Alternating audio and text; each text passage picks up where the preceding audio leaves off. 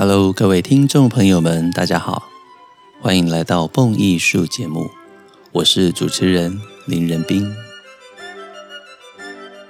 用耳朵阅读，以声音陪伴，是蹦艺术节目自开播以来的宗旨。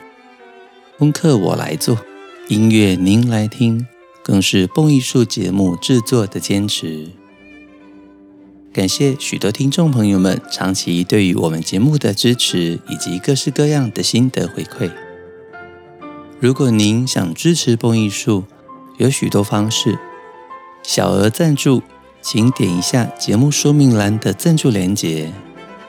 如果您想要成为蹦艺术之友，长期或者年度赞助蹦艺术，让蹦艺术团队拥有更稳定的经费。能够直播独家精致的音乐节目，都欢迎直接与我联系。让我们一起共创精彩的音乐节目，也让更多人爱上古典音乐。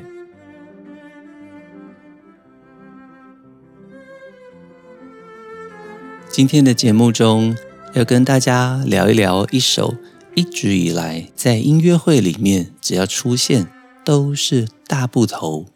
重量级的曲目，怎么说呢？这首曲子，贝多芬的三重协奏曲，不是泸州隔壁的三重哦，是 triple，三个乐器，小提琴、大提琴跟钢琴担任协奏主奏的一首协奏曲。相信许多古典音乐的爱乐朋友们，对于这首曲目是非常的熟悉。因为一直以来，无论是在唱片录音或者现场音乐会，只要出现三重协奏曲的时候，通常都是三位明星在舞台上同时担任协奏曲里面的独奏角色。而这样子的曲式，跟巴洛克时期一直以来的 Concerto Grosso，也就是大协奏曲，又有什么不同呢？答案是，贝多芬的三重协奏曲其实不是大协奏曲的曲式，因为大协奏曲它同时会具备有大团跟小团齐奏的功能，但是贝多芬的三重协奏曲则是这三位独奏家彼此对话竞奏。虽然这首乐曲里面同时具备了巴洛克大协奏曲一直以来的 ritornello。也就是反时曲式，我们会听到交响乐团演奏主题之后，独奏也会演奏相同的主题，但是在独奏之间又会衔接这个主题，有一点像是这三个独奏者呢，彼此还会玩传接球，你一句我一句，有的时候一起上场，共同演奏同一个句子。所以，贝多芬在三重协奏曲的语法里面写得非常的精彩。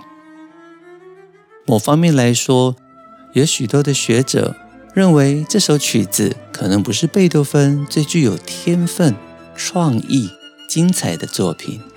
但是，如果我们回到贝多芬所创作的年代，大概是一八零三到一八零四年间，你就会知道，这个时候的他正准备。要步入他的第二个创作期。一般来说，我们将贝多芬的创作分为三大创作期。第一个创作期，我们叫它维也纳创作期，年份大概是一七九零年到一八零二年。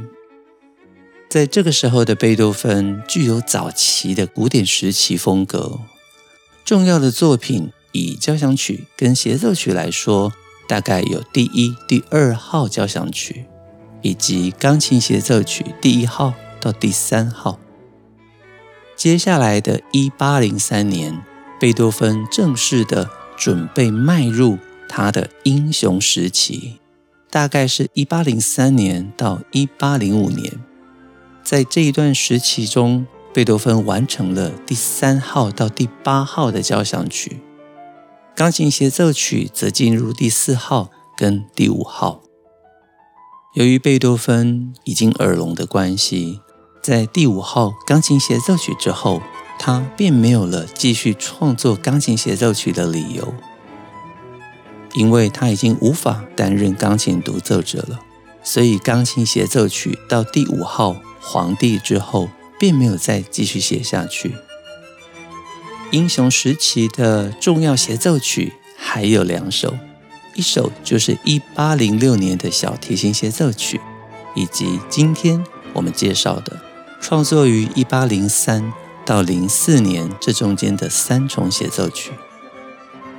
当我们现在将贝多芬的创作时期整个摊开来，理解三重协奏曲的创作时间之后，各位就能够明白刚刚我所说的，为什么有些学者认为这首曲子可能不是贝多芬最精彩创意之作，就是因为写作的时期其实才刚刚在维也纳创作期，刚跨入他的英雄时期的第一年。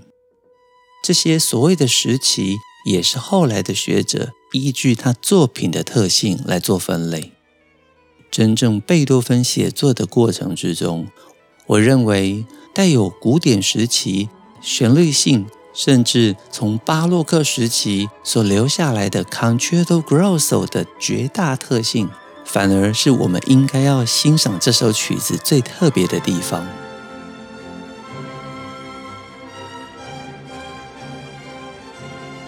第一乐章长度相当的长，有十八分钟。除了传统的呈示部、发展部、再现部之外呢，还有尾声段落。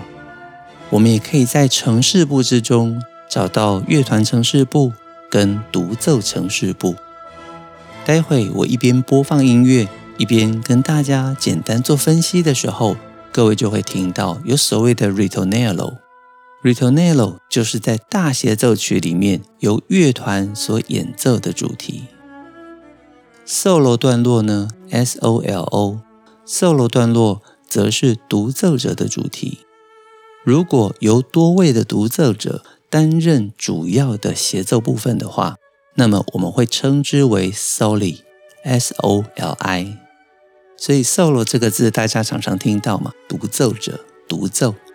如果变成复数的话，就是 soli，很有趣吧？意大利文。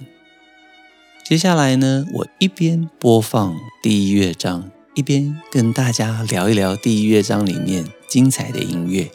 我们开始吧，Let's go。贝多芬的三重协奏曲是用最单纯的 C 大调而写成。第一乐章标示快板，相当舒适的速度。四四拍。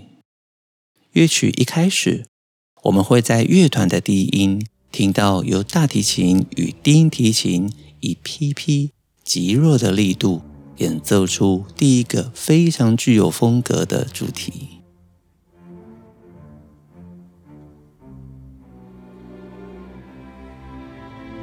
主题发展着。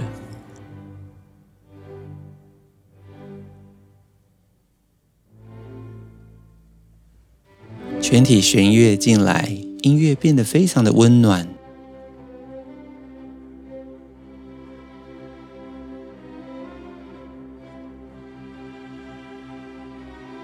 我们听到音乐开始带有节奏，主题正式的发展，仿佛一位旭日东升的英雄。管乐进来之后，音乐变得更加悠扬了，似乎带着傲气。与笑容，这是早期的贝多芬。刚刚我才说，我们用这种角度欣赏贝多芬，你更能够理解，这就是年轻的贝多芬呐、从管弦乐法里面，我们会听到旋律一边在发展的时候呢，乐团的节奏除了嘣嘣嘣嘣，哆哆哆滴哆哆哆滴哆哆滴哆，也有三连音的表现。在读谱的过程中，很多时候我会会心一笑，因为贝多芬早期对于乐团的各种谱写方式，某方面来讲还蛮生涩的，跟他越来越接近英雄时期，从第三号到第八号交响曲，甚至到之后的第九号，你会发现完全不一样。我们听到乐团的第二个对应的主旋律，梆梆梆梆。另外一个常常让我会心一笑的地方，就是贝多芬有很多的大调跟小调的转换。你可以说不露痕迹，也可以说其实转得非常的有趣。C 大调到 A 小调，C 大调直接到平行小调 C 小调。其实我觉得写的好可爱啊。好，乐团的齐奏段落结束。我们即将听到独奏者要进来了，由大提琴率先的演奏。刚刚我们听到的第一主题，发展。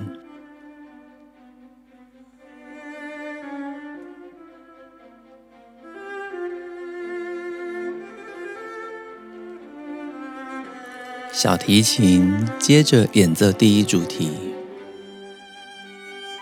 但是是在大提琴的五度上面，这个有一点赋格的 feel 了，对不对？在上方五度直接进来第二次的旋律，接着小提琴跟大提琴有精彩的对奏。你听这个上行多美呀！钢琴进来了，重复着刚刚我们所听到的第一主题。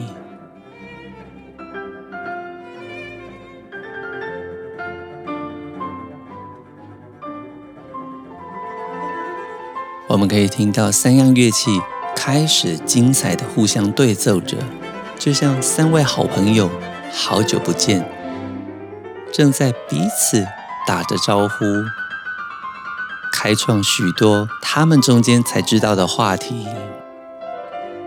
现在最有趣的地方，在独奏段落结束之后，我们听到乐团奏出了 C 大调的主题，这个主题非常的有趣。因为你仔细听，它跟第五号交响曲的第四乐章非常的相似。音乐继续的发展，在读谱的分类来说，我们可以发现这三重协奏曲三项乐器呢，贝多芬将小提琴跟大提琴几乎当成是钢琴的左右手来写作。所以，如果我们读谱的时候，你会发现，小提琴是第一行，大提琴第二行，而钢琴的左手跟右手，应该说右手跟左手刚好是第三行与第四行。就另外一个层次来说，其实独奏者总共有四行，也就是小提琴、大提琴、钢琴的右手与左手。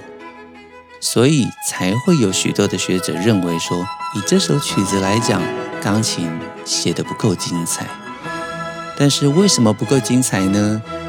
下个星期我们分析第二乐章的时候，我会再跟大家说更多的故事哦，敬请期待。现在我们一边听着音乐的发展，有没有发现整个曲子带着一个快乐的基调？三不五时的，我们可能会从大调转到小调，然后再转回来大调，再加上许多的力度变化，都让这首三重协奏曲在欣赏的时候，各位很容易有一种快乐的感受。因为如果你是在音乐会的话，你会看到这三个人眉来眼去的，哇，你一句，我一句，共创许多精彩的音乐瞬间。尤其小提琴跟大提琴分量写得相当的漂亮。当然，以小提琴来讲，这不是最困难的协奏曲，但是很值得一提的是大提琴的声部。首先，它的把位写得非常高。在大提琴的发展历史上面来说，贝多芬之前都不算是大提琴的辉煌时期。大提琴在贝多芬的年代，一点一点的从过往。只是演奏数字低音、伴奏或者简单的主旋律，渐渐的成为舞台上的主角，有自己的协奏曲，在技术的发展也越来越困难。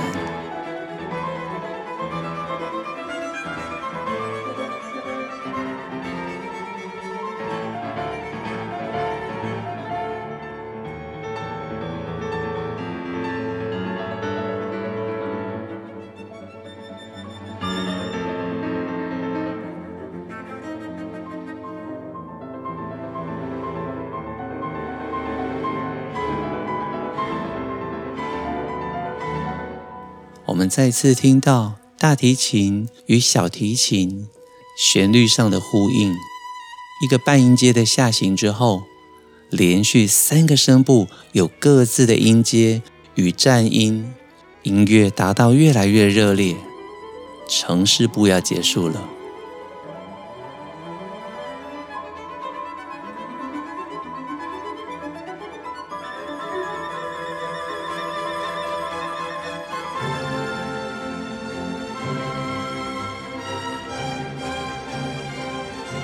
在城市部里面，我们听到乐团城市部跟独奏城市部。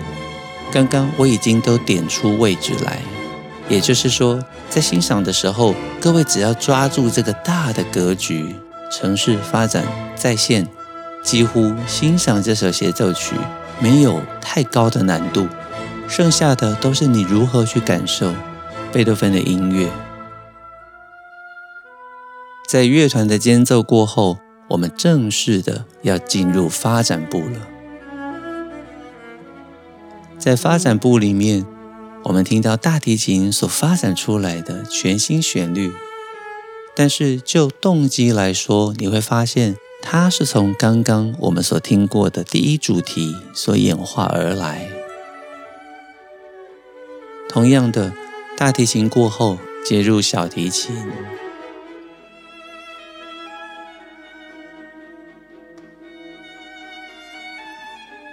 两者之间有精彩的对话与合作，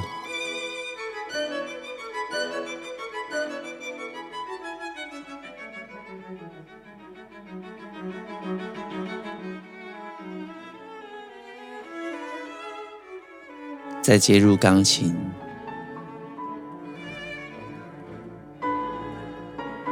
在音乐发展的过程中，总是先从大提琴开始，接入小提琴，再接入钢琴。其实我们就可以知道了，在贝多芬的心中，最需要呵护的是哪项乐器呢？当然是大提琴，因为大提琴的旋律必须要优先被保护。清楚地听到大提琴之后，我们才听到小提琴，最后是威力强大的钢琴。在发展部里面，哇，我们听到非常激烈的对话，钢琴的左右手呈现反向的演奏，而小提琴与大提琴同样呈现反向的演奏。你可以仔细听，你现在所听到的效果，是三项乐器的精彩对话，也可以说是四个声部的精彩对话。坎塔比雷段落。我们又听到大提琴、小提琴、钢琴，从刚刚的对话变成是和谐的笑容，互相的呼应，短句子。这些呼应的句子写得好可爱啊！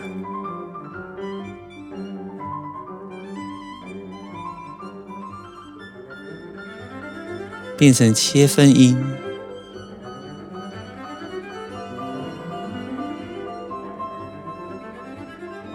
再发展成音阶，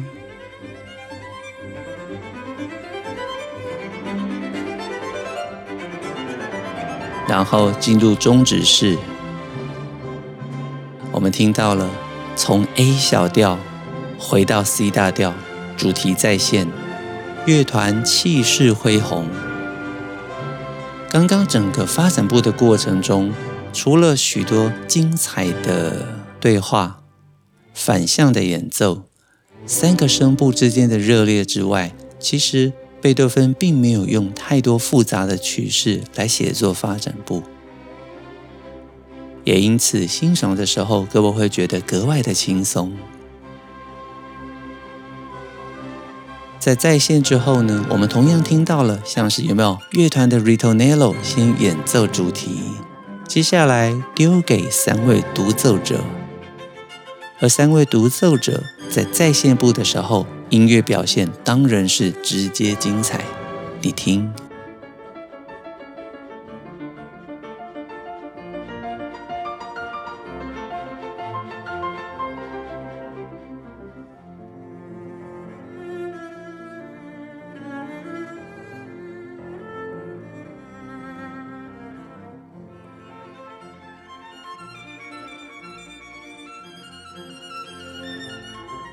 主题发展的过程总是先大提琴，再接入小提琴，彼此有着精彩的对话之后，加入钢琴，几乎变成了是整个乐章的惯例。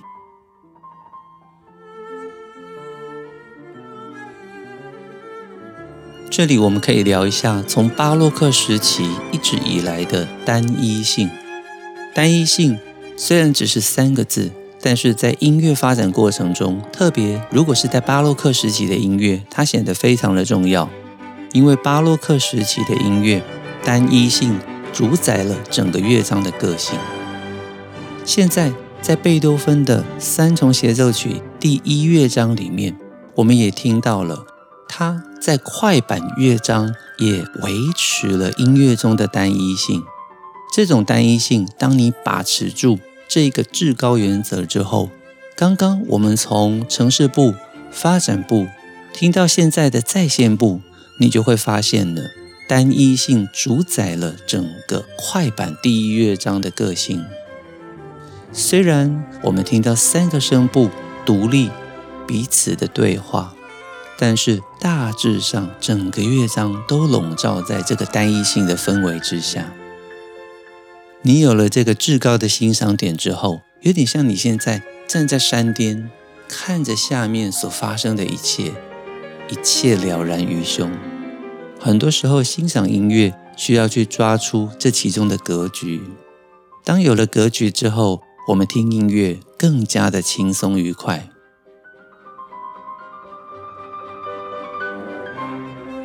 现在音乐。已经发展到了越来越接近它的尾声，我们会听见三个乐器的竞奏合作越来越紧密。从乐谱上来读，经常出现三连音、附点节奏、快速的十六分音符以及强弱力度的变化。所以在这一段时期里面，我们听到贝多芬大致上所拥有的素材还不够多。作曲中所能够发展出来的素材以及灵感，是随着我们的年纪、智慧、经验而渐渐累积的。在一八零三年的现在，真的我们听到的还是一个非常古典的贝多芬。一路听下来，有没有越来越了解我所说的？这是一个非常古典、青春洋溢的贝多芬。有三个乐器的卡 denza，逐渐的上行发展为终止式，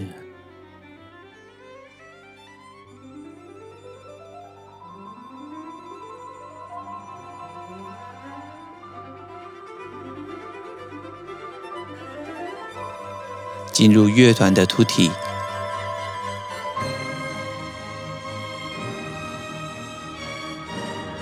这突体带着 C 小调的个性。也带着降 A 大调的和声，非常的特别。然后我们回到宝宝宝宝宝宝宝宝这个快乐的主题，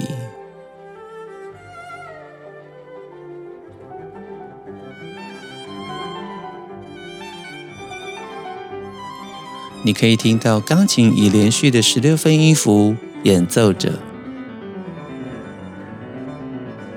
精彩是精彩，炫技也有一点点，但是似乎不是我们心中那个最厉害的贝多芬，对吧？背后的原因，下个星期会揭晓。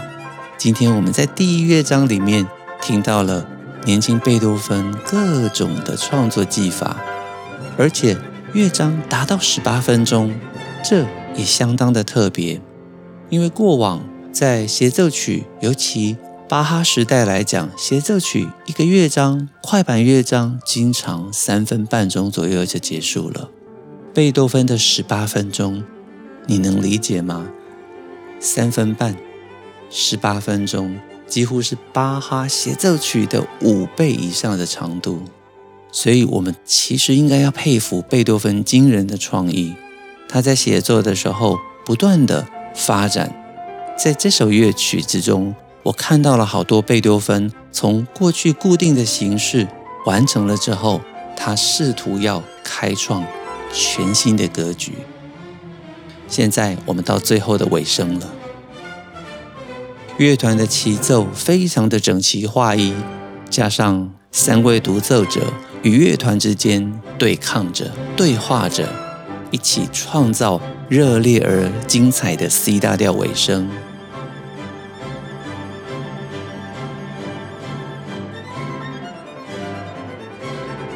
终止式结束。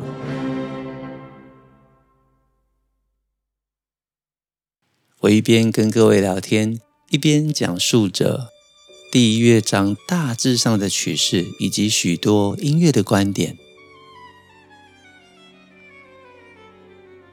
这首三重协奏曲，我不会一直用他写的非常的精彩啊、无与伦比啊等等。过度渲染的字眼跟大家分享，反而我会建议大家以年轻的贝多芬的角度来欣赏这首作品，你自然就会发现许多新鲜的事物，以及还在发展成熟之中的贝多芬。用不同的角度欣赏音乐，总是有不同的乐趣。希望今天跟大家这样子轻松的解说三重协奏曲第一乐章，您会喜欢。